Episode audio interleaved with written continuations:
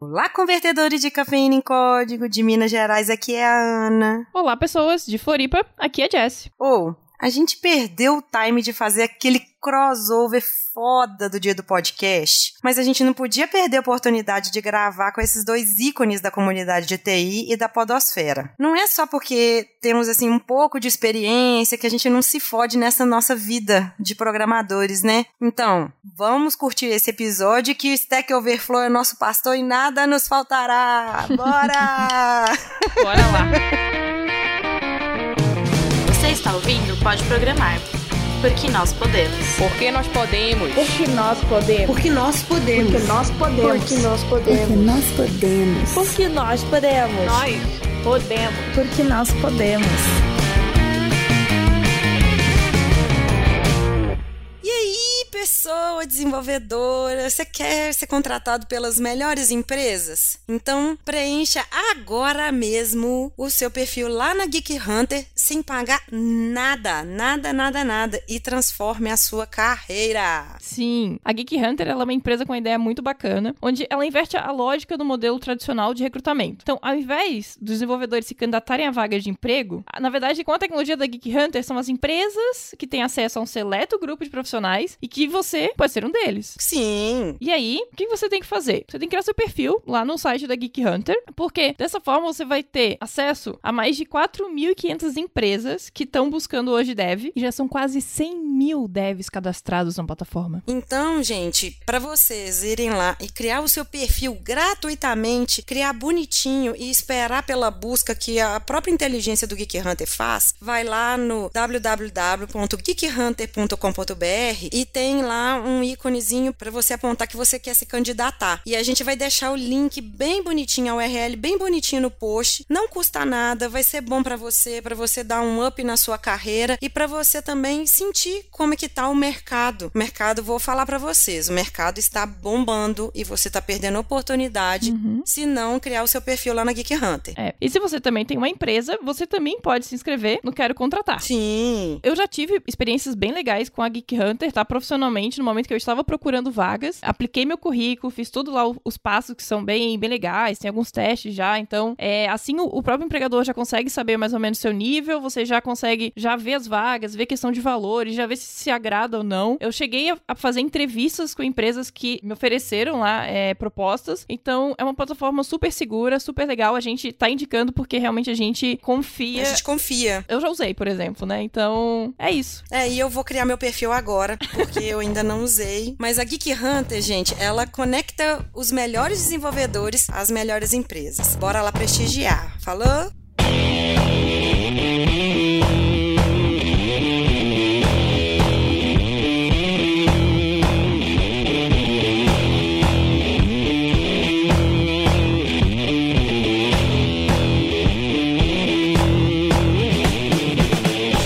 Vocês já conhecem o nosso programa de apoiadores? Sim, a gente tem um programa de apoiadores e quem já nos ouve há mais tempo já sabe disso.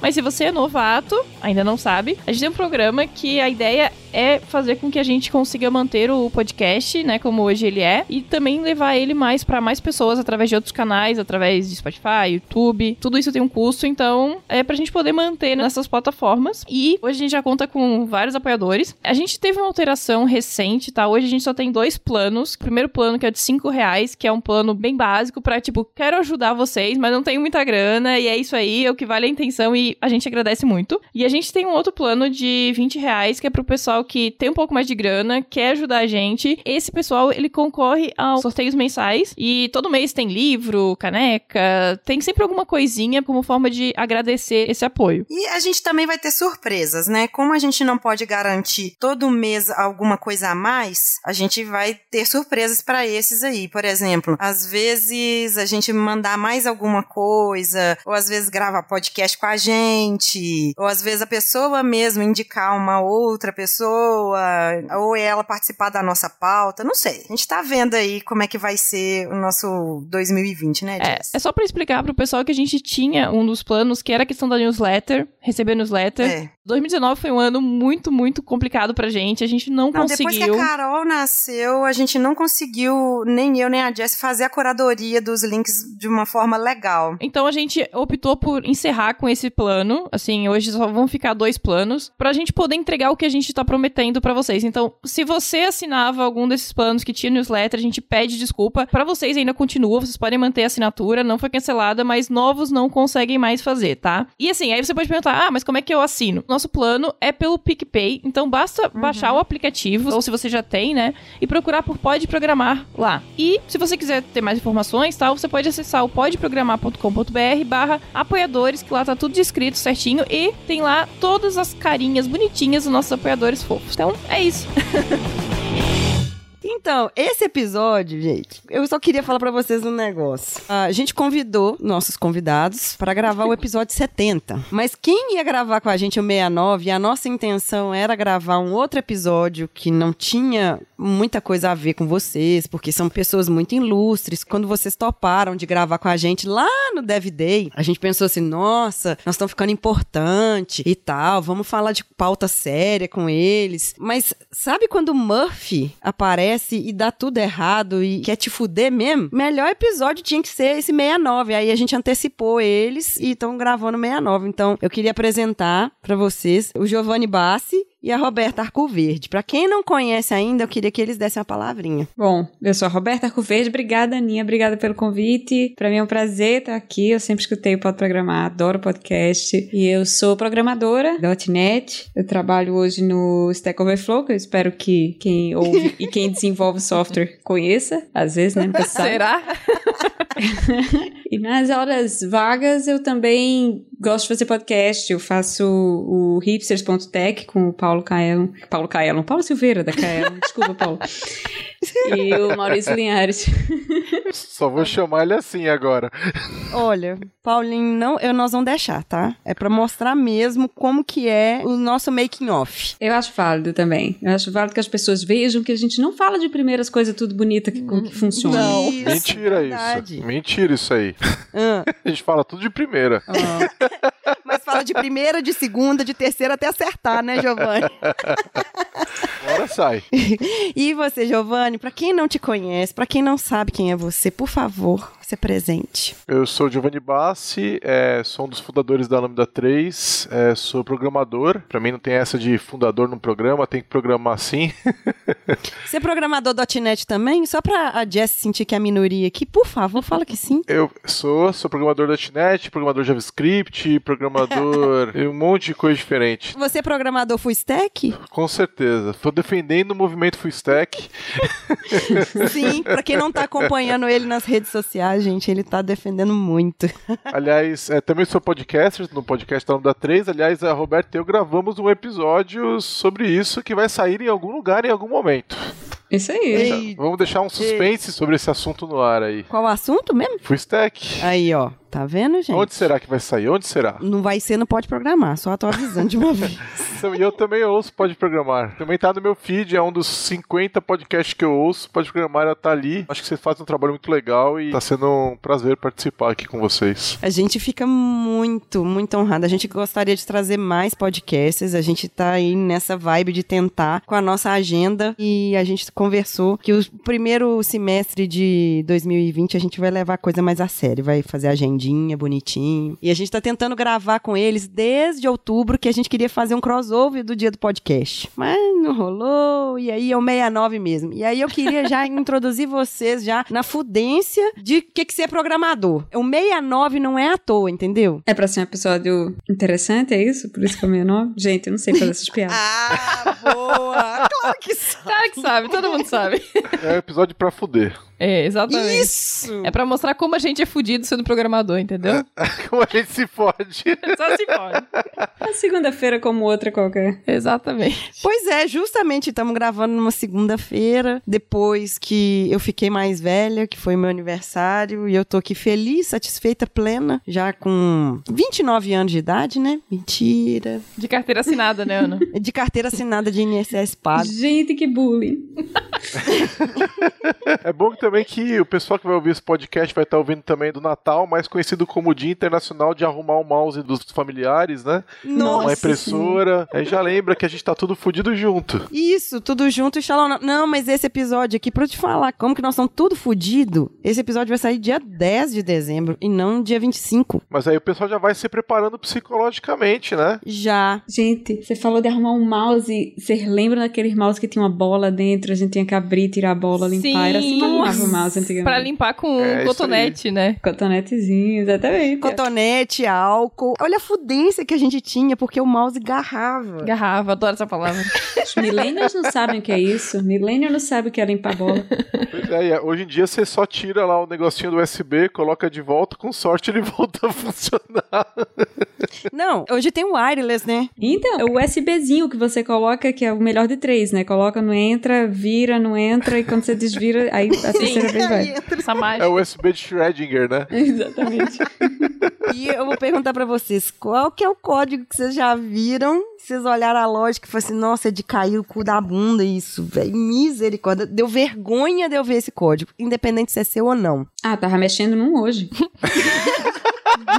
pra quem trabalha com .NET sabe que o Visual Studio tem umas ferramentas de coleta de métricas e de análise de código que funcionam, tem, um valor e tal, pra você pelo menos ter uma base pra saber se está melhorando ou piorando. E tem um método na base de código que eu trabalho, que é do Stack Overflow, que é um método de mil e poucas linhas, de um metro, de mil e poucas linhas de código. E ele é Quantos recursivo. ifs? Quantos ifs? Ah, tem muitos, mas o pior é que ele é recursivo. Ai, que Tem um gostoso. momento Nossa. Eu tô pensando no Solid. Não, tem um momento que ele chama ele mesmo. Então, tentar entender o que esse método está fazendo, debugar essa parada é um inferno. E é assim, é uma parte do código que mexe com uma coisa muito, né, simples, só que não que é autenticação. Então, a gente tem um método só que lida com login, com sign up, com recuperação de conta, com criar contas, com fazer merge de conta. Então, realmente, o princípio da responsabilidade múltipla que impera. Meu No- Deus, meu coração tá até doendo aqui agora. Peraí que deixa eu tomar uma água aqui que me deu falta É. de ar. E não tem teste também. Fico imaginando a complexidade ciclomática desse negócio, né? Essa hora que você manda fazer a análise, o Visual Studio começa a sair fumaça dele. Ele quebra, ele não consegue. Giovanni, o Visual Studio não consegue. O índice de manutenibilidade é zero. O Visual Studio é zero. Ele não consegue calcular a complexidade ciclomática. E você teve que pôr a mão nisso hoje, Roberta? Tava mexendo nele hoje. Nossa, meus Mexendo não. Mexendo é um exagero. Tava lendo ele hoje. Tava tentando entender um negócio. Ninguém mexe nele faz 15 anos, né? Eu acho que esse é o grande problema. É um método, literalmente, talvez seja a parte mais realmente legadaça, assim, do nosso código. Que, assim, tem tudo pra mudar agora com a migração pra .NET Core. A gente deve jogar tudo no lixo e refazer. É por isso que ele ainda tá lá, porque a gente sempre fica, quando migrar pra .NET Core, a gente ajusta. Por enquanto vai Coloca deixando. Ana, Ana, isso te lembra alguma coisa?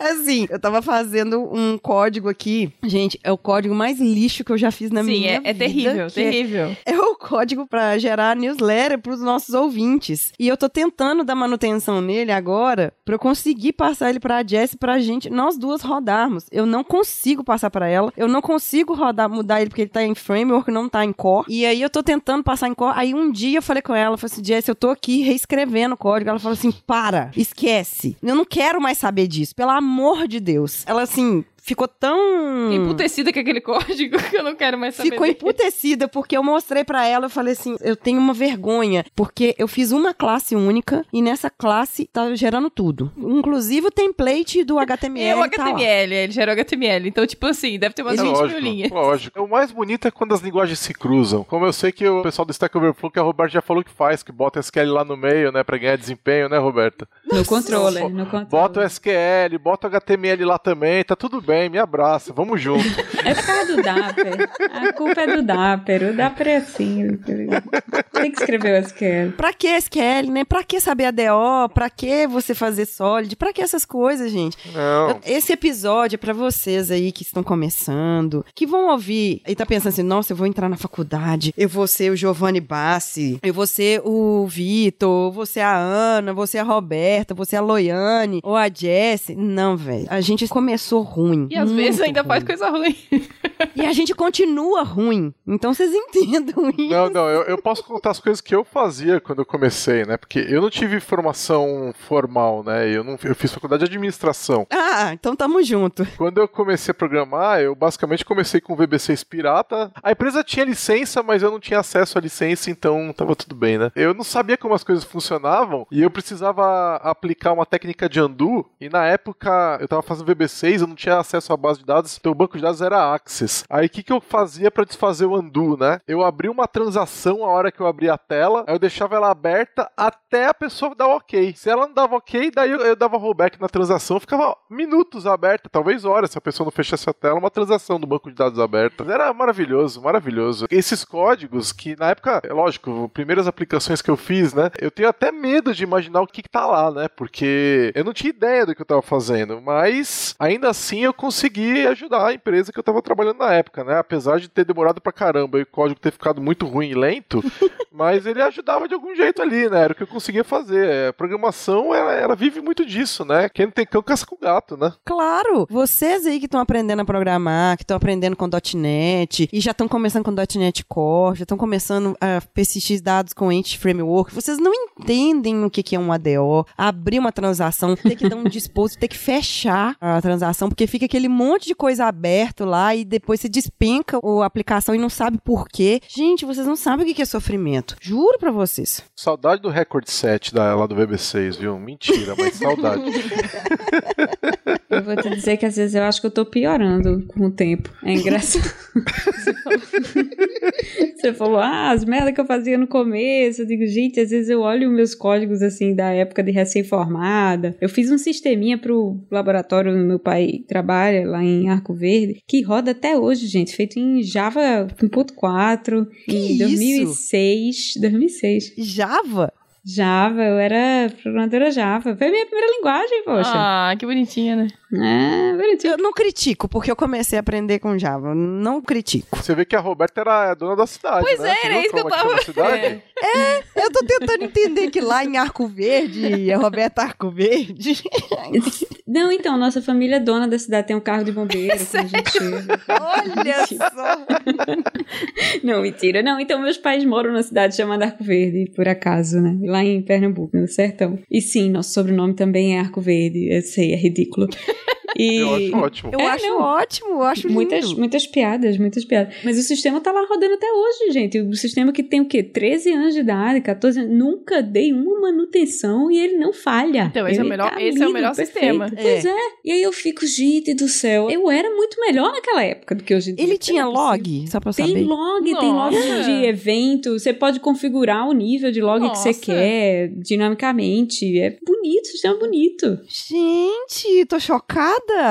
É, até eu fico toda vez que meu pai me liga, ah, desinstalei tudo, não tá pegando, porque foi feito em Java 1.4, não é mais compatível com nenhum Java de hoje em dia, né? Toda vez eu tenho que falar, vai pai, baixa aí a JRE antiga pra poder rodar e tal. Sempre que ele compra um novo computador, a gente passa por essa lamúria, mas funciona sempre, sabe? Tipo, ah, instalou a JRE certa, vai que vai. Eu não conseguiria fazer um negócio desse hoje em dia. Impressionante. Maravilhoso, maravilhoso. Eu tô chocada. Você sabe é, aquela admiração que você tem pela pessoa e vai elevando o nível? Apesar de que eu acompanho a Roberta, eu já sabia dessa história. Óbvio, né? Eu já ouvi. Devia ir diminuindo o nível, porque de fato eu estou aqui dizendo que eu acho que eu era melhor antigamente do que hoje em dia. Eu estou desaprendendo. Mas você sabe o que, que eu acho? Eu acho que a gente vai ficando mais experiente, a gente vai largando um pouquinho. Eu e o Giovanni, a gente não tem formação formal, né? Mas à medida que a gente vai aprendendo, a gente vai querendo fazer melhor. Por exemplo, você que fez ciência da computação, você sai com aquela gana assim, eu preciso fazer o treco bonito, tudo que eu aprendi na faculdade, vou colocar aqui em prática. Agora eu acho que você deve ter assim, o Stack Overflow deve ter caído assim na sua veia, tipo a gambiarra, sabe? Não, eu acho que tem muito a ver com full stack, Uhum. honestamente. Porque hoje em dia a complexidade para fazer um sistema daquele, dificilmente hoje em dia eu pararia e diria, ah, não, eu vou fazer, sabe, de uma ponta a outra usando as tecnologias que tem de mais crista da onda de hoje. E que foi o que eu fiz na época, sabe? Na época eu peguei um monte de coisa que tava mega moderno. Acho até que já fiz com Java 1.5, então já usei features novas da linguagem, já usei um negócio de PDF bonitão e tal. Hoje em dia eu não sei se eu saberia fazer um sistema na crista da onda usando todas as tecnologias que estão mais em voga, né, de ponta a ponta, porque as coisas complexificaram muito. Então, eu não tenho, por exemplo, expertise nenhuma com front-end para fazer um puta front-end, nem web, nem muito menos desktop, né? Porque esse era um sistema calhou de não ser web, né? Era um sistema desktop. Beleza, no back-end eu até consigo me virar, mas como as coisas ficaram muito mais Até complexas. consigo me virar. Olha, É. olha o grau de humildade da pessoa. Roberta, tem vaga aí no Stack Overflow? ah, saber me virar eu também sei, né? Mas é verdade, naquela época a gente tinha que fazer tudo, né? Era os webmaster, né? Você quer ver o ápice desse negócio de que as coisas ainda funcionam? Se vocês forem em github.com barra Microsoft barra WinFile, você pode baixar o File Manager do Sim, Windows o 3.0 e ele ainda 3.0. funciona. Sim. Ele ainda funciona no Windows 10, cara. Uhum. E a licença MIT, tudo escrito em C. E ele ainda funciona, né? Então, se você for lá, é aquela carinha do Windows 3 e tá lá, meu. Tem o do 3.11, e o 3.11 era o meu favorito. Mas era o mesmo, era o mesmo. É exatamente o mesmo File Manager que vinha lá atrás, meu. O pessoal tá dando manutenção ainda. Que sensacional. Enquanto a Apple tá dropando suporte no macOS pra 32 bits, né? A Microsoft vira e fala Hold my beer. Eu vou rodar em seis aqui. Eu tô chocada. Esse episódio é pra Jess, principalmente pra Jess, que ela tava até gorinha mesmo antes de gravar, tá assim, Ana, é, só faltou ela falar assim, eu sou uma loser. Não, é. Que isso, Jess? A a autoestima dela tava baixíssima. Não, é que eu comecei a. Uns testes que estavam passando, né? Eu já achei estranho. Aí eu assim, cara, tem uma coisa muito estranha aqui. Esse teste tá passando de primeira. Aí eu comecei a olhar que ele não tava testando o que era pra testar, por isso tava passando. E aí eu comecei a ver que tava tudo errado. Daí eu saí reescrevendo, e aí foi uma loucura. Eu tava até agora fazendo isso. Eu botei um monte de to-do lá, tipo, arrumar isso aqui, arrumar isso daqui. Aí eu tava chorando já, daí eu vim pra cá. Aí você tava descobriu que o problema era um ponto e vírgula. Não, o negócio é pior, vai, vai mais a fundo.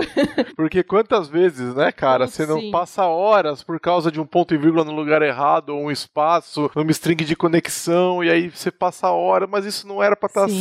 assim. Não, mas isso aconteceu Né? comigo hoje, porque no teste tinha um assert equal, e eu tava achando que era assert equal, só que tava escrito assert not equal. E ele sempre passava. Tem um negócio é, no .NET que isso matam. É o tal do ponto de exclamação, que se você inverte a condição. E o meu olho, eu tô começando a... Eu, A idade, eu uso né? óculos quando eu vou... Pois é, eu, come- eu uso óculos pra programar, mas eu não sei o que que tá acontecendo. Eu acho que meu astigmatismo tá muito feroz. Tem hora que eu não enxergo esse negócio. E aí eu boto o breakpoint, boto tudo pra debugar e eu não vejo. E às vezes eu fico, tipo, o dia inteiro. Aí na hora que eu vejo que tinha aquele maldito ponto de exclamação ali, eu tenho vontade. Eu levanto, respiro, mas eu tenho vontade de sair xingando. Ele é sutil, né? Nossa! O Giovanni viu onde que eu trabalho, tem uma rua lá que você faz caminhada. Eu tenho vontade de ficar correndo igual o Forrest Gump lá na frente, sabe? E você sabe que essas coisas de condição lógica, eu tenho problema. Eu viro e mexo e inverto condição lógica. Quando eu tô pareando com as pessoas, eu até já aviso antes pra pessoa ficar ligada, porque vai acontecer. Porque você é um pouquinho disléxico, né? Eu, eu não Disléxico. sei o que acontece, eu tenho um Eu problema. assim. Então, eu tô programando e, assim, não é toda hora, mas com alguma frequência, eu coloco alguma coisa que era pra ser verdadeiro, como se fosse falso, e aí o código não funciona e eu fico, ué, por que que tá assim? Por que que tá acontecendo isso, né? E aí eu vou ver, putz, eu de novo inverti condição lógica. Toda hora acontece isso, é bem Gente, eu fiz isso hoje. Hoje, agora, tipo, duas horas atrás. Uma comparação de data, sabe? Tipo, eu tinha que identificar, sei lá, eu preciso ver se tal evento vai acontecer nas próximas 24 Nossa, horas. Sim, isso é muito. Erra, sim. Cara, numa query. Numa query você quer. Aí, ao invés de menor, botei maior. É produção. Peraí, deixa eu testar local. Ops. Você tava testando em produção. Não, não. Eu ia jogar em produção. Era, era uma correção besta. Isso Ah, aí. por isso que caiu, saiu fora do ar o Saco Reflow hoje, né? Hoje saiu? Não, Não é mentira, não. Ai, que susto. Algumas pessoas que eu trabalho já sabem que eu conheço a Roberta e tal. E eu sempre falo, falo assim: olha, um dia eu vou trazer ela no Pode Programar, um dia eu vou trazer ela no Pode Programar. Aí as pessoas estão começando a adicionar a Roberta. Aí quando o Stack Overflow cai, pode ser um segundo. Eles mandam no LinkedIn dela. Não, manda no LinkedIn, não. no- Manda no Twitter. Pois é, aí printam e falam: aqui, ó, sua amiga, ó. Falei, Meu Deus do céu, velho. Olha só, é caiu o Stack Overflow e ela tá lá brincando com o gato dela. Vê se tem cabimento uma coisa dessa. É, foi o gato dela que passou e começou a teclar. Aí caiu o Stack Overflow. Ele tropeçou na tomada do Stack Overflow. Você sabe que um dia desse caiu. Eu tava de férias, tava na rua, sei lá o que eu tava fazendo. Aí eu peguei o celular, no Twitter tinham várias mentions, sei lá, cinco. Haha, Roberta, o que, é que você tá fazendo? Eu, Gente, eu tô de férias. Nem. Nem mexendo eu tô. Que isso, sabe? De todas as vezes que o Stack Overflow caiu, acho que eu só derrubei uns três. Os outros. Tem mais gente lá, não sou só eu. Não, quando a gente fala Roberta e Stack Overflow, acha que só tem uma pessoa. E acha que tá tudo resolvido aqui no Brasil, né? Ah, é. Tipo, não, mas caiu no Brasil foi a Roberta. Não, gente. Eu É assumo assim isso. funciona. Stack Overflow Brasil, você é a única funcionária aqui. É verdade. Que isso? Não, temos mais. Temos Quem que agora cuida temos desse três. são... Ah, é? Tem três? Agora É. quem são? Fala os nomes aí pra gente importunar eles. É, pois é, vocês têm que ir atrás mesmo. Queremos nomes. Ô, Aninha, tem um em Minas, inclusive. O Felipe tá aí em BH. E se tiver dúvida, você pode perguntar pro Felipe também. Porque afinal ele trabalha no Stack Overflow, né, cara? Pô, dúvida, vai- reclamação, é tudo com o Felipe. Ele É, pode você pode comigo. fazer perguntas pra ele, tipo, de programação. Ele trabalha lá, ele sabe tudo, pô. Sabe tudo. Nossa, toda vez que eu falo isso também pra, tipo, sei lá, minha mãe ou alguém que não entende programação, um site de perguntas e respostas é. E aí vocês ficam respondendo todas as perguntas? Sim. Eu, é, Sim. é, mas são 20 milhões de perguntas e a gente responde todas. Só isso Você que eu escreve, faço minha você digita muito rápido, né?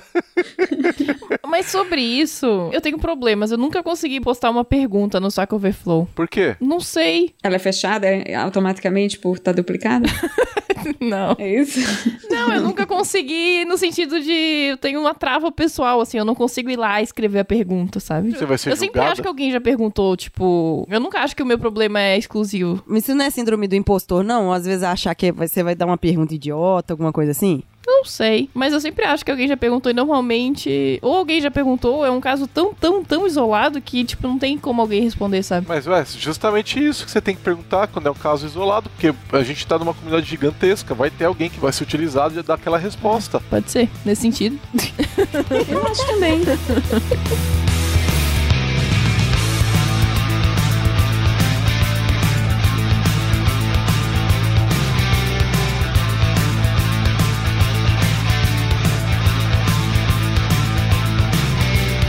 já participei de issues super obscuros no GitHub. É, aliás, aconteceu hoje. Uma pessoa comentou um issue lá, acho que foi do Terraform, que eu tinha comentado um problema que eu tive, super específico. Eu, eu comentei um- uns 10 dias atrás, tinham mais uns dois comentários antes de mim, hoje veio mais um lá, é, comigo também, tá acontecendo tal coisa. Então, é, esse é o lance, a gente tá numa comunidade muito grande. Você não pergunta só pra você, essa é a grande vantagem do Stack Overflow, né? Você pergunta pra comunidade toda, então aquilo fica de histórico. É gerar uma base de conhecimento pública para todos, né? E gratuita. Mas você sabe que normalmente quando eu tô tomando algum erro, alguma coisa assim, pesquise e não acho no Stack Overflow, ou o Google não retorna nada, aí eu tenho a certeza absoluta que o problema é comigo. Pois é, é mais ou menos isso. Não é possível que ninguém tenha passado por isso antes. Eu só posso estar fazendo alguma merda. E 90% dos casos é isso mesmo. É. entendeu?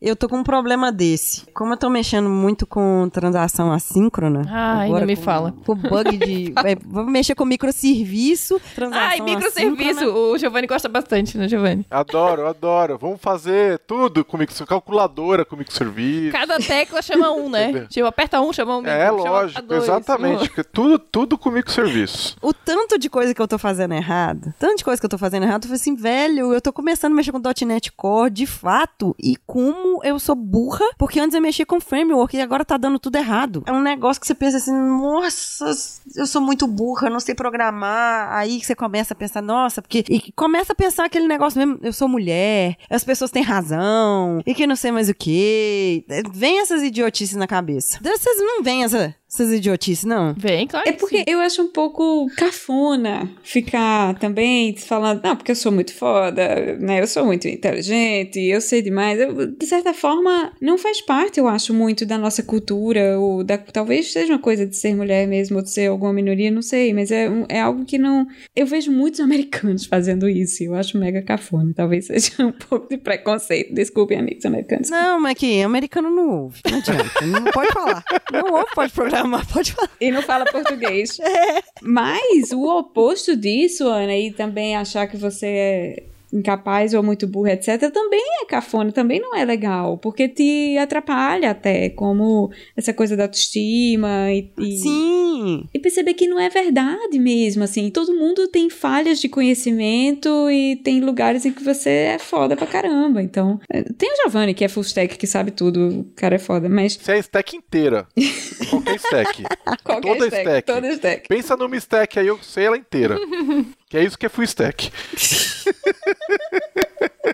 Ô, que cafonice. Olha só, a Roberta falou que é cafona falar essas coisas. Não, mas eu não acho. O Giovanni não é, não é disso que eu tô falando. Eu acho ele muito legítimo na coisa dele de falar de full stack, porque eu acho que tem um componente atrelado à experiência também, que cada vez menos é visto e comentado, né? É muito fácil hoje para quem tá começando mesmo. Na nossa área, você vê profissional sênior de dois anos de experiência, né? A experiência nesse ponto, ela fica subvalorizada, porque quando uma pessoa com dois anos de experiência é sênior, quem tem 20 anos é o quê, minha gente? Pois é. Aí ficou inventando cargos e tal. Mas olha, essas coisas de eh, você não saber uma coisa, eu, eu diria que pra inverter esse sentimento, que você não vai ficar pensando que você é burro, você vai pensar que você não sabe uma coisa, isso é absolutamente natural, porque todo mundo não sabe um monte de coisa, e você vai pesquisar e descobrir como é que resolve aquela coisa. Vai pesquisar num monte de lugares. Você pode procurar no código-fonte, que muitas vezes está online, você pode procurar eh, no Stack Overflow, você pode procurar, sei lá onde, mas muda- inverter a atitude. Não na atitude de eu não sei nada, eu sou burro, mas a atitude é meu, eu não sei isso e isso é absolutamente normal e eu vou tentar descobrir isso em algum lugar, né? Eu vou perguntar para quem sabe eh, e você não sabe isso e um monte de gente não sabe isso também e, um monte, e as pessoas que sabem não sabem outras coisas que você sabe de repente. E essa senioridade, essa mudança, adoro falar essa palavra, essa mudança de mindset, no caso, Nossa senhora, dá uma gongada aí, hein?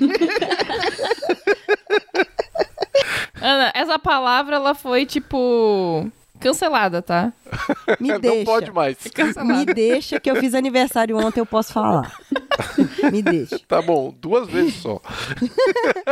É, eu acho que assim, quanto mais, no caso a gente tá falando de sênior, da, da senioridade, eu acho que a gente diminui esse tempo. Talvez você pensa um pouquinho, um segundo, um minuto, ou talvez você, logo que você pensa, já vem um outro pensamento falando, não, calma, vai lá, toma um café, vai lá, respira, vai conversar uma abobrinha pra mudar o mindset, pronto, acabei as minhas cotas de duas palavras.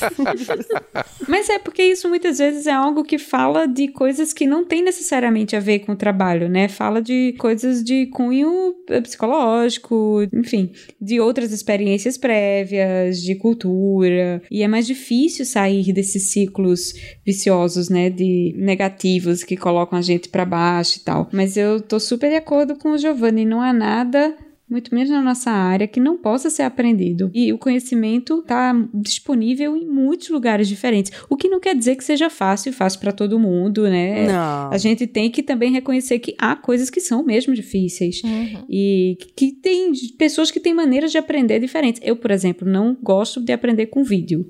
Eu tenho uma séria limitação, me distraio, sabe? Começa a passar um vídeo de uma videoaula, sei lá, digamos na Lura, a pessoa falando, eu já boto na velocidade 2.0 e mesmo assim eu me distraio, abro outras abas, começo a olhar o celular e eita, o cara tava falando ainda, e volta. O que, como que eu gosto de aprender? Eu gosto de aprender lendo. Mas isso foi algo que eu só descobri depois de muita tentativa de ver vídeo em diversas plataformas e não absorver porra nenhuma. Então foi E assim de que eu- frustrar muito, né? muito, exatamente. Foi aí que eu descobri, ah, não, peraí, eu, eu aprendo melhor lendo, sublinha. E a merda é que eu gosto de ler coisa palpável, então o Kindle não me Eita. ajuda tanto. Pois é, isso é uma bosta, eu tenho que comprar o livro. Mas eu, eu comprei um livro técnico hoje, então, de papel, então eu entendo. Pois é, eu tenho um monte aqui que não serve mais pra nada, sabe? Eu tenho Java um aqui, 2. Aspi- Não, Aspirotnet MVC2, tem aqui, tá, tá embaixo do meu monitor. Java 2?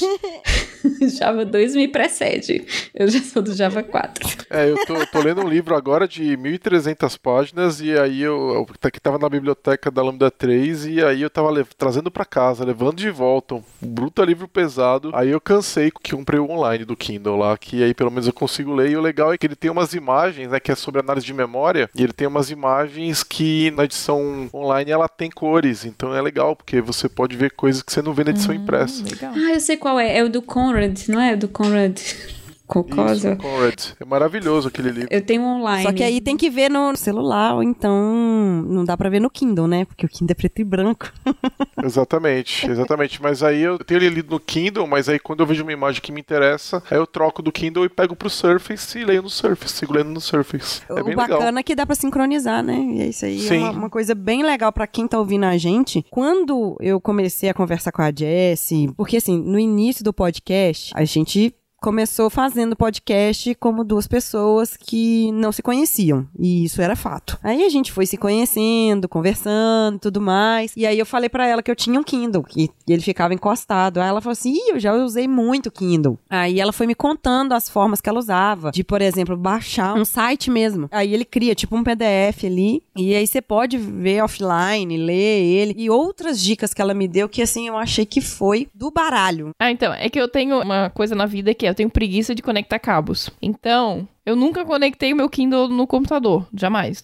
Só conectei ele pra, tipo, carregar, mas aí eu conectei no carregador do celular. E aí, então, eu tinha que descobrir como é que usava ele, né, só usando e-mail. E daí o Kindle você consegue enviar os livros por e-mail, Também. né, ou se você tiver um PDF. Eu nem sabia que dava pra ligar do computador. Nem eu. Dá, dá, dá. Mas eu nunca usei também. Então você conecta qualquer coisa. Você pode mandar, você pode mandar converter tipos, por exemplo, HTML para PDF, PDF para EPUB, tudo pelo próprio e-mail. É só colocar no título que você quer converter e enviar pro seu e-mail do Kindle. E daí ele converte os tipos também. Então tem um monte de coisinha. É. Apesar que faz quase um ano que eu não uso ele, mas eu usava bastante. Mas para quem tá querendo um Kindle, tá querendo usar e às vezes tá num lugar que não dá pra usar outra coisa, velho, usa aí uma diquinha pra quem tá começando aí, é legal. É, porque não queremos é, falar de pirataria, mas livros técnicos são extremamente caros, né? E às vezes não é tão fácil comprá-los. Então, Não, e se você vê também os livros que tem na Casa do Código, às vezes são os livros grossos e tem disponível também eles versão e-book. sim, sim.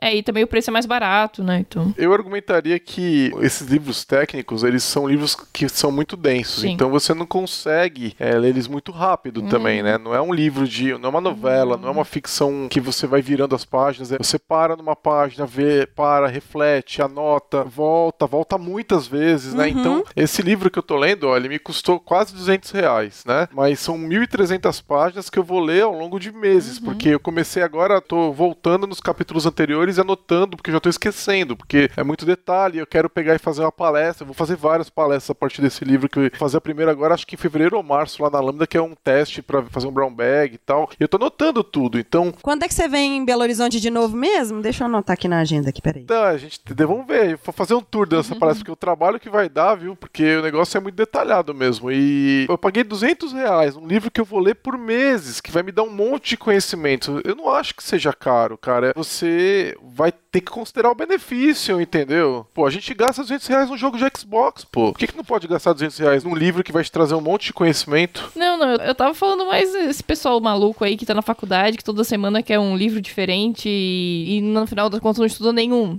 Entendeu? É mais nesse Pois é, não sentido. dá conta de nenhum, Exatamente. né? Porque você não lê esses livros tão rápido. Não lê. Eu emprestei pro meu sobrinho agora o programador pragmático, Clean Code, mais um outro lá, o de TDD do Kent Beck. Falei, pô, o moleque vai gastar meses pra ler esses três livros, porque eles são tão densos Uhum. que vai, vai ficar com ele lá, vai ficar um tempão pra ele ler tudo. Tá, gente? É, São livros pra fuder com você. Esse É, é, que é o é. tema do o tema do episódio.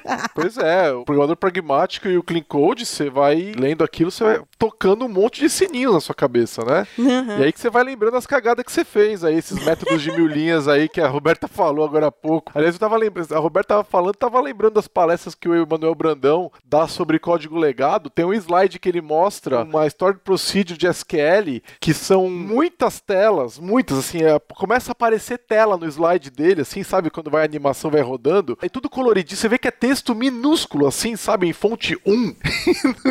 Jesus. tudo coloridinho, assim, aí vai aparecendo Quantas 20 mil linhas? milhares, milhares e milhares de linhas. E ele fala isso aqui é uma proc, é uma story procedure. Eu costumo falar que o, o Brandão, é, ele já lidou com muito lixo, cara. Até quando eu tava trabalhando lá na Lambda, eu falava, nossa, Brandão, parabéns, viu? Porque você tem uma aptidão pra encontrar essas coisas que, nossa senhora, cara. Mas tá vendo? Sempre pode ser pior. Eu prefiro mil linhas de C Sharp a mil linhas de Story Procedure em qualquer lugar. Imagina, história proceda em Oracle, gente. Nossa, Pra eu já mim, vi também, cara. É de doer, é de doer. Eu ter que fazer. Eu, quando eu tenho que mexer com Oracle, é de doer. Nada contra o Oracle, gente. É porque ele. Nada eu acho ele um contra? pouquinho. Nossa, eu falo que tudo contra. Pelo amor de Deus, cara. Se o cliente me chama pra trabalhar com hora, custa o dobro. Não, brincadeira, mas devia custar, viu? Nossa É eu ia senhora, falar, é muito ruim, cara. É complicado, muito mais complicado do que você mexer ali, tá ali junto com o Access. Na, na complicação. O negócio que o Access. Nada, Access é muito mais fácil. Não, é claro, porque é, é- justamente ele é fácil, mas ele é muito. Ele corrompe muito fácil. Aí Sim, sim, tem- sim. Você tem É. que tomar cuidado com ele. Tem outros problemas, né? Mas o Oracle, o maior problema do Oracle foi resolvido agora com o Docker, né? Você consegue rodar um banco de dados containerizado e não precisa ficar instalando aqueles negócios na tua máquina que você nunca conseguia tirar, tinha que formatar a máquina pra tirar. E agora roda no Quando container. você tem que colocar aquele monte de variável de ambiente, depois você não sabe tirar aquilo ali quando você vai. É, Oracle Home, aquilo lá, aquilo é pra fuder, meu. É. Eu me sinto Aquilo- sujo, eu- aquilo eu me sinto sujo. Não, como é que faz? Não, você tem que mudar aqui a sua Oracle Home, aí instala com x86, era x64, aí não roda. Você fala, meu, quem fez essa cagada? Eu tenho pra mim o seguinte, alguém na Oracle odeia desenvolvedores. Um beijo pra vocês que são da Oracle, que ouvem a gente. Um beijo. pra Alguém, vocês, tá? alguém, deve Problema- ser alguém fala, meu, alguém vai precisar disso aqui e eu vou fazer isso aqui só pra dar merda. É tipo, sabe quando a tela azul, eu tenho certeza que é uma- tem uma sala na casa do Bill Gates que ele pode ficar olhando as- a cara das pessoas quando dá tela azul. Entendeu? Eu acho que o Windows dá tela azul e tira uma foto, entendeu? Deve ter, deve ter, deve usar a câmera do notebook. É, certeza. Ele, ele, ele faz um videozinho, um GIF animado e manda pro Bill Gates. Vocês acham que o Bill Gates, vocês veem o, o documentário dele lá no Netflix, vocês acham que ele tá lá numa cabana lendo um livro? Não, aquilo ali é um tablet que chega pra ele a imagem pra ele ficar divertindo com a nossa cara. Exatamente. A gente, a gente dá risada no TikTok, ele tá dando risada da gente.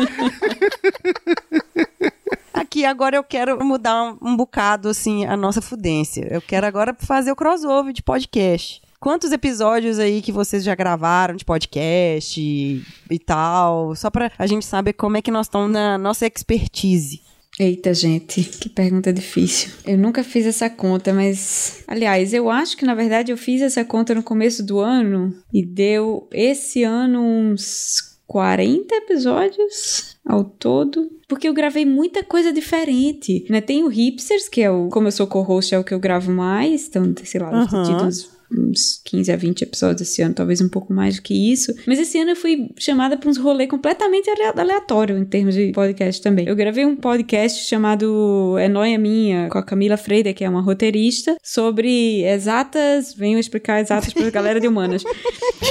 Aleatório. Maravilhoso.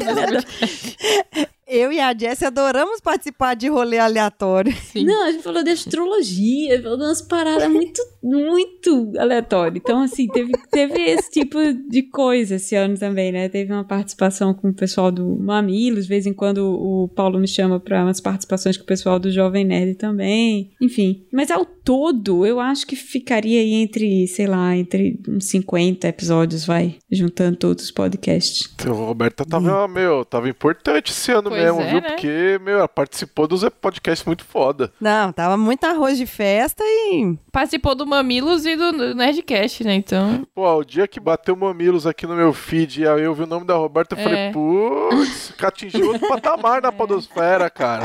Nada. Você sabe que foi engraçado? Porque foi o primeiro podcast que eu fiz roteirizado. Eu nunca tinha trabalhado com nada roteirizado, né? O Hipster a gente não faz pauta. A pauta é o título do e-mail que o Paulo manda. né? Hoje vamos falar. Paulo, adoro você. Eu já participei já de um hipster. Você sabe como é, então, né? Porque às vezes é assim, Python moderno. Aí eu, fudeu. Eu, eu sou aquelas. Você nem conhece o arcaico? Pois é, mas eu gosto de me preparar. Eu fico ansiosa de entrar no podcast sem me preparar, entendeu? Tipo, não, eu tenho que estudar essa pauta pra não pagar mico, pra não passar vergonha. Aí, Python moderno. Eu vou pesquisar o quê? Jesus, de, de Python moderno. Stack Overflow, bem. Não, mas tem umas pautas que são. Ô, Gente, fala com vocês. Tem uns negócios que é pegadinha, vocês não acham? Igual o PHP moderno, Java Ei. moderno, .NET moderno. Não, pra mim é gosto, sabia? Não, eu gosto. A gente fez um PHP moderno. Tem, tem um livro com esse título. Eu sei. Jura? Sim. Não, não. Eu tinha sabia. ele aqui, mas eu doei, e daí o correio, pe- os correios perderam o livro. Ah, você acha que foi à toa? Você acha que foi à toa que o carteiro jogou fora esse livro aí? Cara, esse ano eu enviei muito livro pra ouvinte. Foi o único que sumiu. Ninguém sabe Olha parar. Coincidência? Entendeu ainda por quê, Jess? Era o único de PHP. Eu tô segurando minhas piadas aqui com o PHP. Eu não vou zoar o PHP. Não, gente, mas é exatamente por isso que eu adorei esse episódio. Eu aprendi tanto sobre exatamente o, como a linguagem tá evoluindo, como a tecnologia tá evoluindo, o que é que ela tá assimilando, o que é que não tá. Cara, esse episódio foi mó repercussão. O pessoal gostou, porque tem muita gente trabalhando com PHP, né? Pra E a caramba. gente às vezes. Pois é, a gente, eu, pelo menos, eu tinha essa visão antiga mesmo de que PHP era aquela bagunça e tal. Tá errado. Eu isso aí, continuo, gente. eu continuo com essa visão. Ana, O problema é esse legado, né, meu? Tem o legado do PHP, é difícil, né, cara? Agora, quem não tem legado, né, que atira a primeira pois pedra? é, vocês estão falando aí de Java 1.4 aí? Exatamente, olha aí. Olha aí. Nós estamos falando de um método de mil linhas. Pois é. E, ó, Olha só, esse fim de semana o Bruno Borges, que trabalha agora na Microsoft, já passou pela Oracle, ele tweetou um negócio que eu fiquei impressionado. Ele falou assim, falaram que o Java 200 é, mega de RAM, não sei o que, ele falou, ah, pô, você usa uma stack da década passada, aí ele pegou, subiu uma máquina com um Hello World lá, com um container com Graal VM, 1 mega de RAM. Que isso? 1 mega de RAM, aplicação rodando compilada para nativo. Aí perguntei, mas tem garbage collection, sistema de tipos? Ele falou, tem tudo. Eu falei, pô, meus conceitos estão tendo que ser revistos aqui, porque 1 mega de RAM é um negócio absurdamente difícil de alcançar. Java? É, Java. Ele postou nesse fim de semana. Eu falei, pô, isso aí eu nunca imaginava, porque, cara, é realmente impressionante. Graal VM, é uma VM nova que a Oracle tá desenvolvendo. É a Oracle que mantém o Java, né? Tô vendo umas coisas que a Oracle tá desenvolvendo que eu tô achando, assim, muito massa. Muito massa mesmo. Não só essa VM, mas o Kafka também é da Oracle? Agora eu me perdi. Hum, não, acho que não, é da Apache. A stack da JVM, né, do Java e tudo mais, é uma stack super forte, né? É que é, parece que eles deixaram abandonado por muitos anos e agora estão começando a retomar. Se a Oracle entra numa retomada de remontar a linguagem igual a Microsoft fez com o .NET, Nossa, a gente vai ter um briga negócio vai ser boa, hein? impressionante aí, exatamente. Seria muito bom que isso acontecesse, porque vai fazer todo mundo correr atrás, né? Então eu, eu- não vejo a hora que eles realmente façam isso, que a comunidade se mexa e toque isso daí, né? Igual as pessoas começam a falar, principalmente na época que a Microsoft ela anunciou que ela ia comprar o GitHub, aí o pessoal é, assim debandou do GitHub, ah, Ah, eu que eu não quero ficar no isso. Microsoft, e não sei mais o que e tal. E por causa aí assim coisas do outro CEO, de outra mentalidade, de outra coisa, eu falei Falei, galera, tá vindo aí .NET Core, tá vendo aí múltiplas plataformas. Vocês tinham que, ok, é, colocar código no GitHub e colocar código diferente. Justamente pra gente ver, entre aspas, essa briga do bem para as coisas melhorarem. Quando teve a compra do GitHub, eu falei, pô, a Microsoft, né? Beleza. Tinha algumas outras empresas, se fosse o Google também, tranquilo. O medo mesmo seria se comp quem comprasse fosse o Facebook, por exemplo. Aí eu ia ficar preocupado. É, vocês imaginam? Aí realmente seria muito grave. Agora, uma Microsoft, uma AWS, né? Um Google comprar, tá tudo bem. São empresas que estão interessadas em manter o negócio vivo, né? Não, e, a- e a sim. Microsoft mudou muito na mentalidade nos últimos anos, não é a mesma dos anos 90, sabe? Que o pessoal tem uma visão Microsoft do mal, sabe? Microsoft do mal, Microsoft monopolizadora, não tem isso mais. O problema é a atitude imperialista, né? Porque eles são obrigados a seguir as leis dos Estados Unidos. Se tivesse sido uma empresa europeia, pelo menos, né? Então, sei lá, uma Virgin resolve entrar no negócio desse e compra tal. Nesse momento, eles estão bloqueando o pessoal do Irã, se eu não estou enganado, de acessar o GitHub, por causa das leis dos Estados Unidos que estão embargando o Irã nesse momento. um Nossa, saco, um negócio ridículo. merda. Ao mesmo tempo, existe um contrato com o negócio de imigração lá dos Estados Unidos. Tá tendo todo um fuzuê aí, porque os próprios funcionários e a comunidade estão pressionando o GitHub para parar de vender pro ICE, né? E eles continuam vendendo. Então, se tivesse fora dos Estados Unidos, esse tipo de coisa não estaria acontecendo. Esse é o problema de a gente estar comprando tecnologia de um país que é militarista, imperialista como os Estados Unidos. Eles usam a tecnologia para essas coisas também, né? Todas as grandes nuvens têm algum acordo com o governo dos Estados Unidos e a a NS6. É, e as pequenas também, né? Todas as baseadas lá. Então é uma coisa que a gente tem que conviver. Por isso que a gente precisava fazer uma briga boa por É, fora. mas não existe, né? Não existe. é, teria que ser pra uma chinesa, né? Vamos pra Alibaba Cloud. É, mas aí você Aí. também fica de acordo com as regras de lá, né? Então, Exatamente, um bruta problema de que censura, também né? não é bom, então.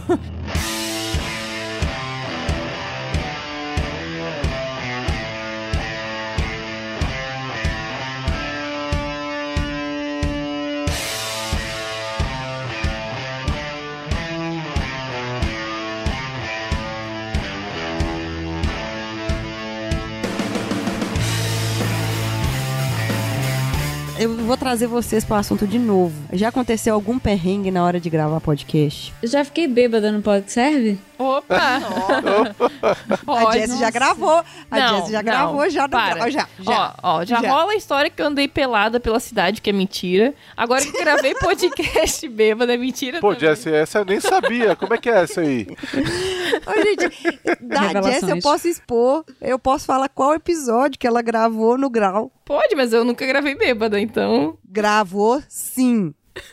Ih, gente. Gravou sim. Melhor não falar, vou fazer assim, É, ó. As pessoas têm que adivinhar. Quem adivinhar ganha o livro. isso, isso.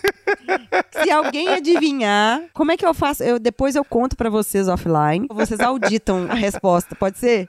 Pode. Eu quero saber se alguém vai adivinhar. E não adianta vir falando todos os episódios e depois vir querer acertar, não. Tem que ser tipo de primeira. Tá com quantos episódios eu pode programar? 69, né? Agora é o 69, agora é o 69. Então tem bastante coisa aí pra trás, né? Tem, Foi 51, tem. foi 51. Ah, deve ter sido. A gente teve um podcast que a gente gravou sobre cerveja, mas a gente tava tomando um pouquinho de cerveja só, nada demais. Ah, não, eu comecei no vinho, entrei no vinho do Porto, Oh. no final.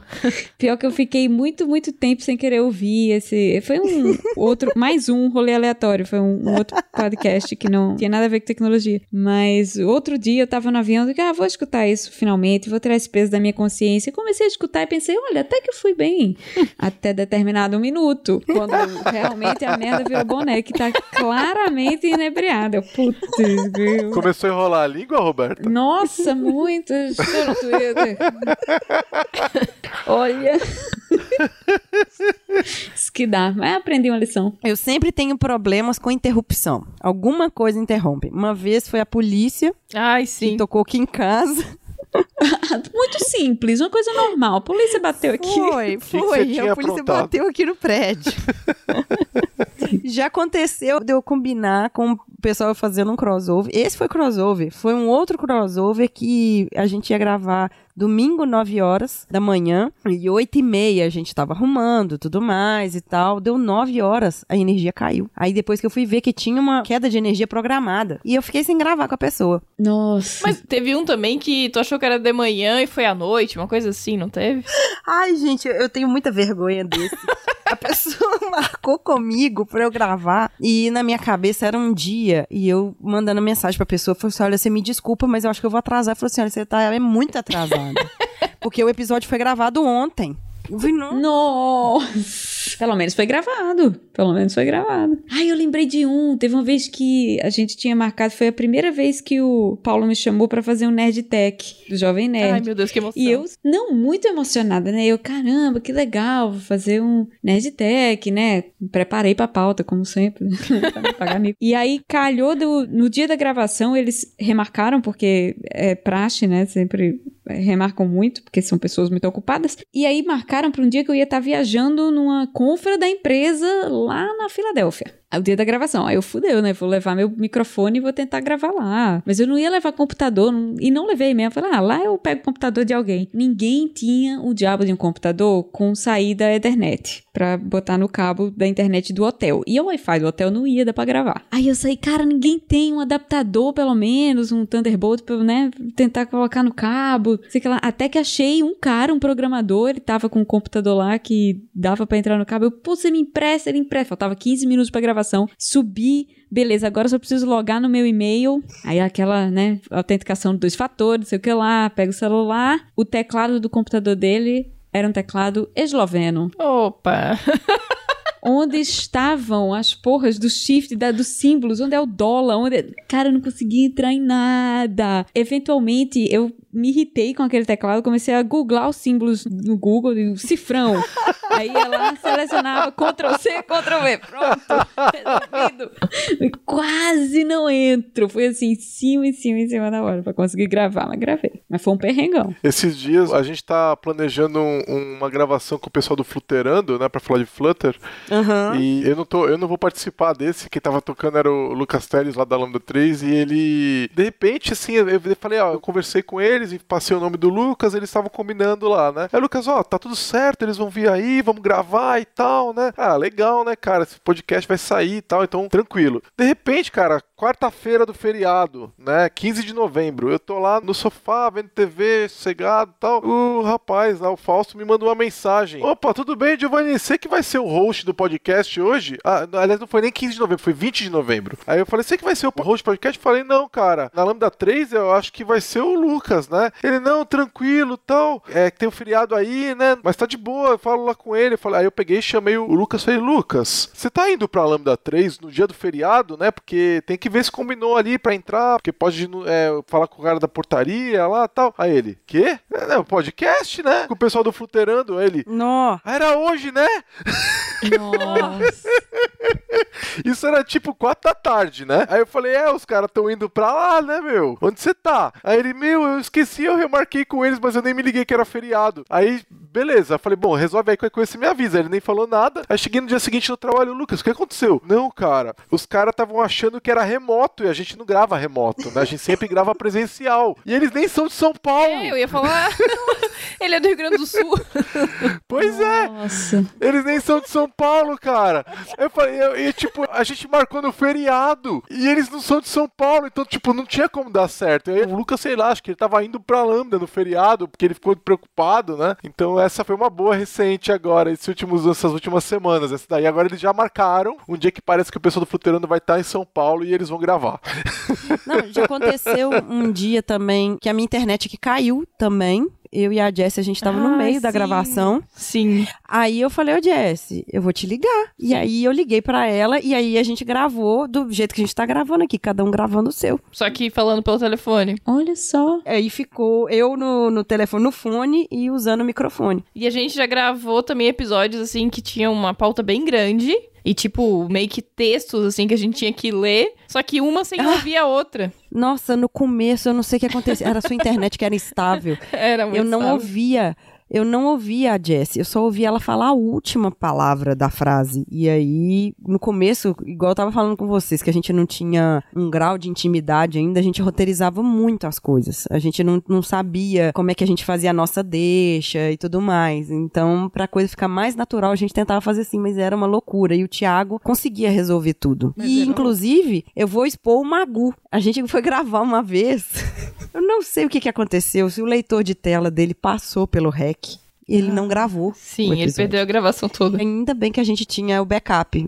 Que eu Sim. falei, eu tô assim, Jesse, usa o piezo aí, usa o piezo, porque a gente grava o backup. Pra mim é uma mágica como que os podcasts do Hipster são gravados, eu não tenho a menor ideia. Eu entro no Hangout e o Paulo que grava do lado de lá. Agora, o que que ele faz, eu não sei. Pois é. Ah, eu já vi, eu já vi o que ele faz. Ele tem um aparelhinho que ele liga no computador. Então quem tá presencial tem um canal pra cada um. E quem tá remoto é um canal único, pelo que eu me lembro. Ele grava direto no computador. É, isso aí. Eu sei que quando eu participei, eu não precisei de gravar nada, mas eu acabei gravando mesmo por hábito de gravar só o meu áudio, vai que precisa. E aí eu não contei nada pro Thiago. Foi inclusive quando eu participei, o o Thiago Miro que editou. E aí ele ouviu a minha voz lá na gravação e falou: Uai, Ana, como assim? Você tá participando do Hips e tal? Aí eu comecei a brincar. A Jess sabia. Já, que eu falei com ela, falei assim, ô Jess, eu vou participar, é num horário que não dá pra você e tudo mais e tal. Fica triste não, porque ela é fã. Paulinho, por favor, chama a Jess pra gravar hipster.tech, hein, por favor. Tô gravando com a Roberta, já tá bom. Já. Ah, Pois é. que bondade. Não, e a Jess também, ela é fã do Jovem Nerd e tal. Por favor, gente, chama a Jess pra gravar o Nerd Tech aí. Não, eu tô me satisfazendo pela Vivi e pela. Pela Mila, né? E pela Mila. Elas me representam. Do Peixe de Babel, É, as duas são são muito São boas. minhas amigaças. Graças ao Pode Programar, é, elas ficaram muito minhas amigas. Então, elas virem aqui em casa, tomar café, delas me darem bolo. Gente, eu tava grávida de seis meses. A gente combinou de almoçar no shopping. As duas, simplesmente. Não apareceram no horário, eu tava já vesga de fome. Um beijo pra vocês, porque você sabe que eu sempre vou contar isso e vou contar outras manotas que vocês já deram comigo já, mas eu amo vocês. Manota e outra palavra mineira que eu adoro. Elas me darem bolo, eu achei que elas tinham chegado com um bolo na sua casa, um bolo de fubá.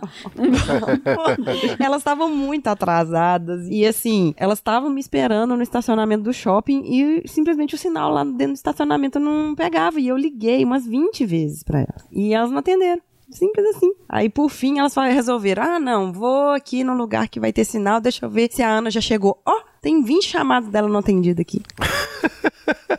Elas já fizeram isso. A Mila já caiu em cima de mim, eu tava grávida de três meses. Ela já fez de tudo já comigo, as duas. Inclusive, eu ia tentar gravar, porque a gente participou do X-Tech Conference, né? E aí, eu abri todos os equipamentos pra gente gravar e tudo mais. Velho, parece que as coisas, Murphy, assim, conduz a minha vida de um jeito que começou a chover e eu carregando, puxando um monte de cabo e gravador e os meus cabos todos têm 5 metros pra eu botar tudo dentro da mochila e sair de onde que tava chovendo. Nossa, foi terrível. Mas a gente vai gravar de novo um dia, se Deus quiser. Eu gravei uma vez com o Elemar Júnior, que eu queria tentar fazer, ele mora lá no Rio Grande do Sul, né? Tentamos gravar online pelo Skype e não tinha jeito. E aí acabei gravando pelo telefone, isso em 2011. Ficou ruim a qualidade, porque eu peguei o meu Skype e do meu Skype eu liguei pro telefone dele, né? E gravei dessa forma. Só que a qualidade fica muito ruim. Aliás, esse episódio tá no ar ainda, né? Eu tinha um podcast chamado Tecno Retórica, que eu lancei em 2010. Tá no ar ainda, tecnoretórica.com.br. Foram 18 episódios que a gente fez. E é legal ver lá. Tem umas histórias interessantes, porque um monte de gente que saiu do podcast depois veio trabalhar com a gente na Lambda. Tem uma entrevista com o Vitor Cavalcante antes dele ser meu sócio. É muito legal. Com o Felipe Rodrigues, que era da Fratec, depois foi trabalhar um pouquinho com a gente na Lambda. Eu gravei em julho de 2010, assim, três meses antes de da Lambda ser fundada. Então teve várias histórias nesse podcast aí, onde a gente tava ainda aprendendo muita coisa, né? Era a época que a Roberta, eu e esse pessoal todo participávamos lá do .NET Architects, discutia arquitetura de software e tal. Foi uma época super divertida na comunidade. E a gente aprendeu muito uns com os outros, né? Naquela época. Foi ótimo. Ah, foi mesmo. E o que, que vocês acham, pra vocês, profissionalmente, o, o que, que o podcast traz pra vocês? é entretenimento, né? Ele preenche um vazio, né? Aquele negócio. Eu não lembro quem fala isso, que o podcast é coisa pra mente é, livre e corpo ocupado, né? Que é, é muito comum isso, né? Então você tá lavando louça, então seu corpo tá ocupado, mas tua cabeça tá vazia, né? Ou você tá fazendo uma caminhada, ou você tá pedalando pro trabalho, que eu faço muito isso. Então é uma maneira de preencher aquele tempo, né? Pra mim é isso. Eu não, não consigo, se eu deitar pra ouvir um podcast, eu vou dormir, Sim. né? Eu tomo banho ouvindo podcast. Eu também. É, é, você também? Eu também.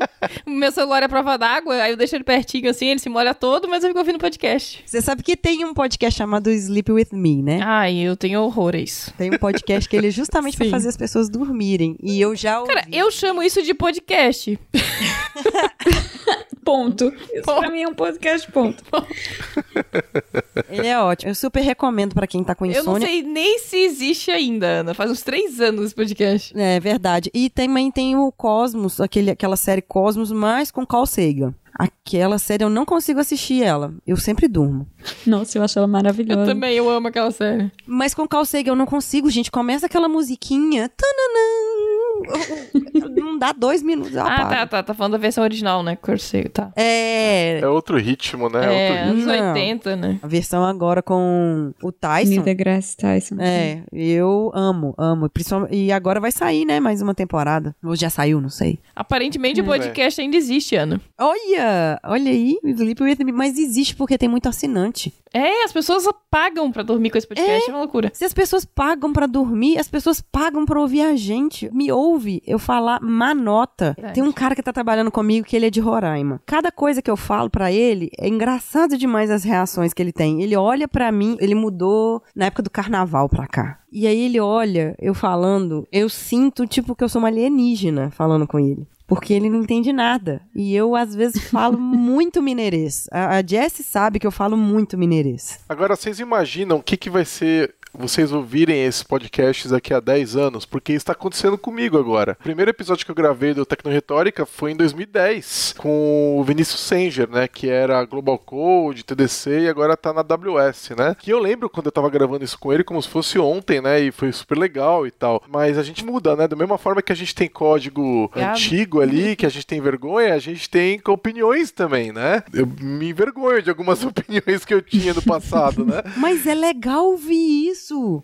E a forma que você falava e é, de repente desconsiderava algumas coisas super importantes e tal, isso é super complicado. Tanto que eu peguei meu Twitter um dia desse e apaguei. Eu, 2010 para até 2017 ou 2018 não existe o Twitter. Tá tudo apagado. Falei, não, essas opiniões aqui eu tenho vergonha, eu vou apagar tudo. Aí eu apaguei. Porque, meu, você pega pra olhar essas coisas muito antigas, elas denunciam um pouco, né? O seu passado te condena. Mas eu acho bom a gente ver esse histórico nosso, que a gente tá evoluindo e que a gente mais com as pessoas. Assim, eu sou muito privilegiado por conhecer todos que estão aqui pessoalmente e saber como é que é a forma que vocês pensam. Eu tenho um puto orgulho de- do que vocês são hoje e o que vocês eram e melhoraram, entendeu? Vocês hoje são a melhor versão de vocês e eu acho isso maravilhoso. E eu acho também que todos nós devemos pensar no privilégio, na bênção que é não existir essa cultura, não existir celular com câmera quando éramos adolescentes. Não. Nossa. Porque se existisse, era muito mais coisa pra ter vergonha. Verdade. Nossa. Eu tenho vergonha alheia por essa geração atual, cara. Porque tudo que eles falam, ainda mais em época de eleição, Exatamente. isso, isso é dos dois lados da treta, isso vai ficar gravado, cara.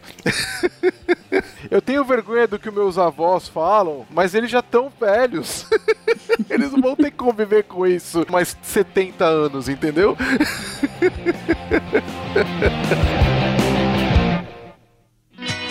Olá, ouvinte, tudo bem? Nós da Associação Brasileira de Podcasters, ABPOD, Temos um convite para você. A Pod Pesquisa 2019 já está publicada. E sua participação é essencial para sabermos mais sobre o perfil de quem escuta podcast no Brasil. O formulário online da Pod Pesquisa 2019 está disponível no site da ABPOD. Acesse abpod.com.br. Desta vez, vamos focar no perfil do ouvinte. Mas se você também é produtor, estamos preparando novidades para você. A Pod Pesquisa 2019 ficará disponível do dia 21 de outubro. A 15 de dezembro de 2019. Não fique de fora, faça parte dessa campanha e compartilhe em suas redes de contato. A Pod Pesquisa 2019 é uma realização da Associação Brasileira de Podcasts. Juntos pelo podcast nacional.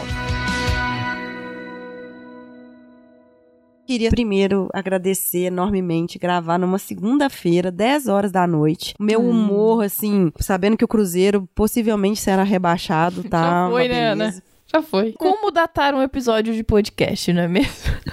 Pois é, O dia que o Cruzeiro foi rebaixado. eu nem falo a minha idade, porque foi depois, né, do meu aniversário, mas eu não vou falar a minha idade, eu evito. Mas tá bom. Eu queria agradecer vocês por essa disponibilidade, justamente gravar o episódio 69, não é qualquer um que aceita. Foi um prazer. Do mesmo jeito que a Ellen, ela aceitou gravar o episódio 24 e fez muita piada com isso. Eu achei fenomenal. E pra quem não sabe, aonde que encontramos temos Roberta Arcur Verde nas interwebs. Então, agora sobra o.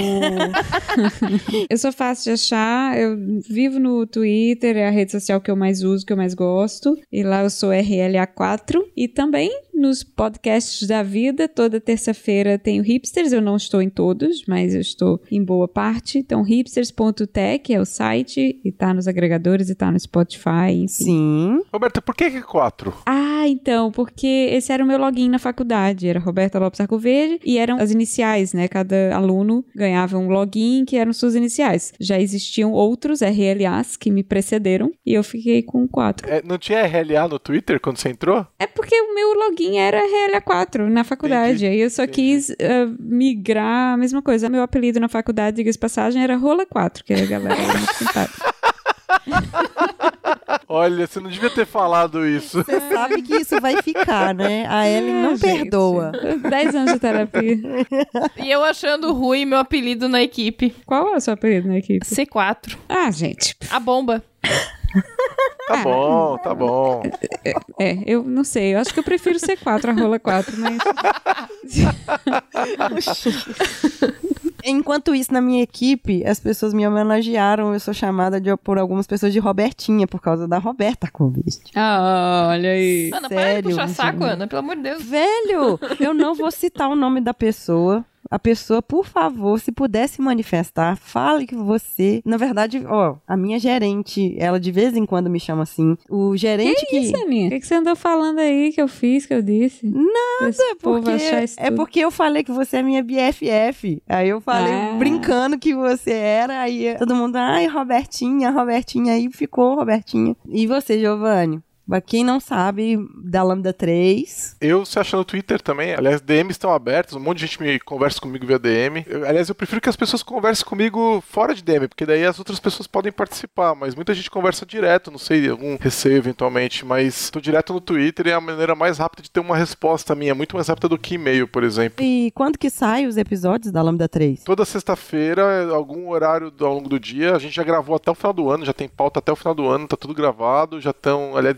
liberaram dois episódios hoje, que eu Olha. preciso dar uma olhada aqui, episódios bem legais, inclusive. A gente toda sexta-feira lança um episódio, né? E tem uma, uma semana que é um episódio técnico e tem uma outra semana que é um episódio não técnico, onde a gente fala de assuntos aleatórios. Pode ser algum filme, uma história em quadrinho, pode ser sobre cerveja, e aí nos outros é bem técnico mesmo, né? E é legal porque a gente faz assuntos não técnicos com pessoas técnicas de assuntos ligados a tecnologias, mas para um público leigo. Então a gente, por exemplo, gravou na semana passada, né? Então no final de novembro, né, que saiu, um podcast sobre quem é responsável pelas decisões tomadas pelas inteligências Sim. artificiais, que eu gravei com o Diego Nogari, que é Nossa. totalmente quem lidera o- a área de dados da Lambda, tal. Então a gente foi tocar no assunto lá do DHH, onde a esposa dele, que é milionária, teve um credit score, né? Teve um, ela tinha um cartão de crédito que com 20 vezes menos limite que ele, sendo que ela era milionária já antes de casar com ele, porque ele também é milionário, né? E ela tinha um score melhor que o dele, né? E ainda assim ela tinha um crédito menor do cartão de crédito. E ele começou a reclamar sobre isso no Twitter, que é a melhor rede. O Goldman Sachs, e a, o cartão da Apple, né? Que tava com esse problema tal. E aí a gente foi discutir sobre é, se foi uma IA que tomou que poderia ter tomado aquela decisão e tal. Mas só que a gente falou isso para pessoas que não são técnicas, entendeu? Então o Diego explicou tudo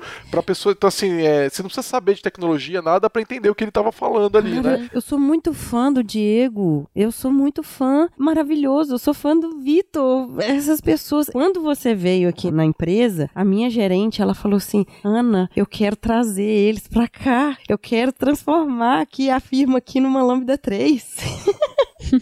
É, seria bom. Eu espero que todas as empresas vão para uma cultura que respeitam mais as pessoas, né? Porque o nosso foco principal são as pessoas. Foi isso quando eu criei a empresa e criei a empresa para isso. A empresa não foi criada para dar dinheiro. Ela tem que dar dinheiro senão ela morre, né? Mas Hum. ela foi criada para que as pessoas sejam felizes. Esse é o foco da empresa. A empresa que eu tô trabalhando tá mudando esse mindset. Pronto, usei três Felicidade, vezes. Chegando, já felicidade do chorou. cliente vem junto. É consequência da felicidade dos funcionários. Verdade. né? Mas enfim, toda sexta-feira sai episódio. Quem grava são as próprias pessoas da empresa, com pessoas que a gente convida e tal, ou entre a gente mesmo. Já estamos no episódio, acho que 70 alguma coisa já. Tem, já tem uns três anos que tem podcast já. Tem quatro anos, porque vocês começaram antes da gente. É, isso mesmo. Eu sou fã da Lambda 3 já bem antes. Eu já ouvia muito podcast, já consumia, né? Eu e a Jessie, nós já somos consumidoras vorazes, né, Jessie, de podcast. Tanto É. que a gente tinha um podcast antes do Pode Sobre Programar pra podcast. falar de podcast.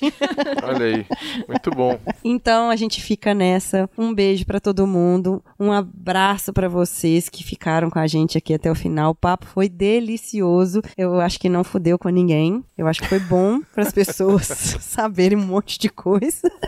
Essa é a piada E pronta do episódio convite. 69, né? Isso foi bom pra você. É, né? Se foi bom pra você. Aí, ó. Tá vendo, Jéssica? Pronto, temos o É título. só terminar com essa frase. Foi bom pra você? É, foi bom pra você? Pronto, um beijo pra vocês. Esse tipo de coisa não se pergunta. É melhor ficar sem saber, né? Fica no ar. Foi bom. É, Se tá na dúvida é porque não foi. É, exatamente. se teve que explicar, se teve que perguntar. Então é dessa que eu me despeço. Um beijo pra vocês e tchau. Tchau, pessoal. Falou. Ah! Oh.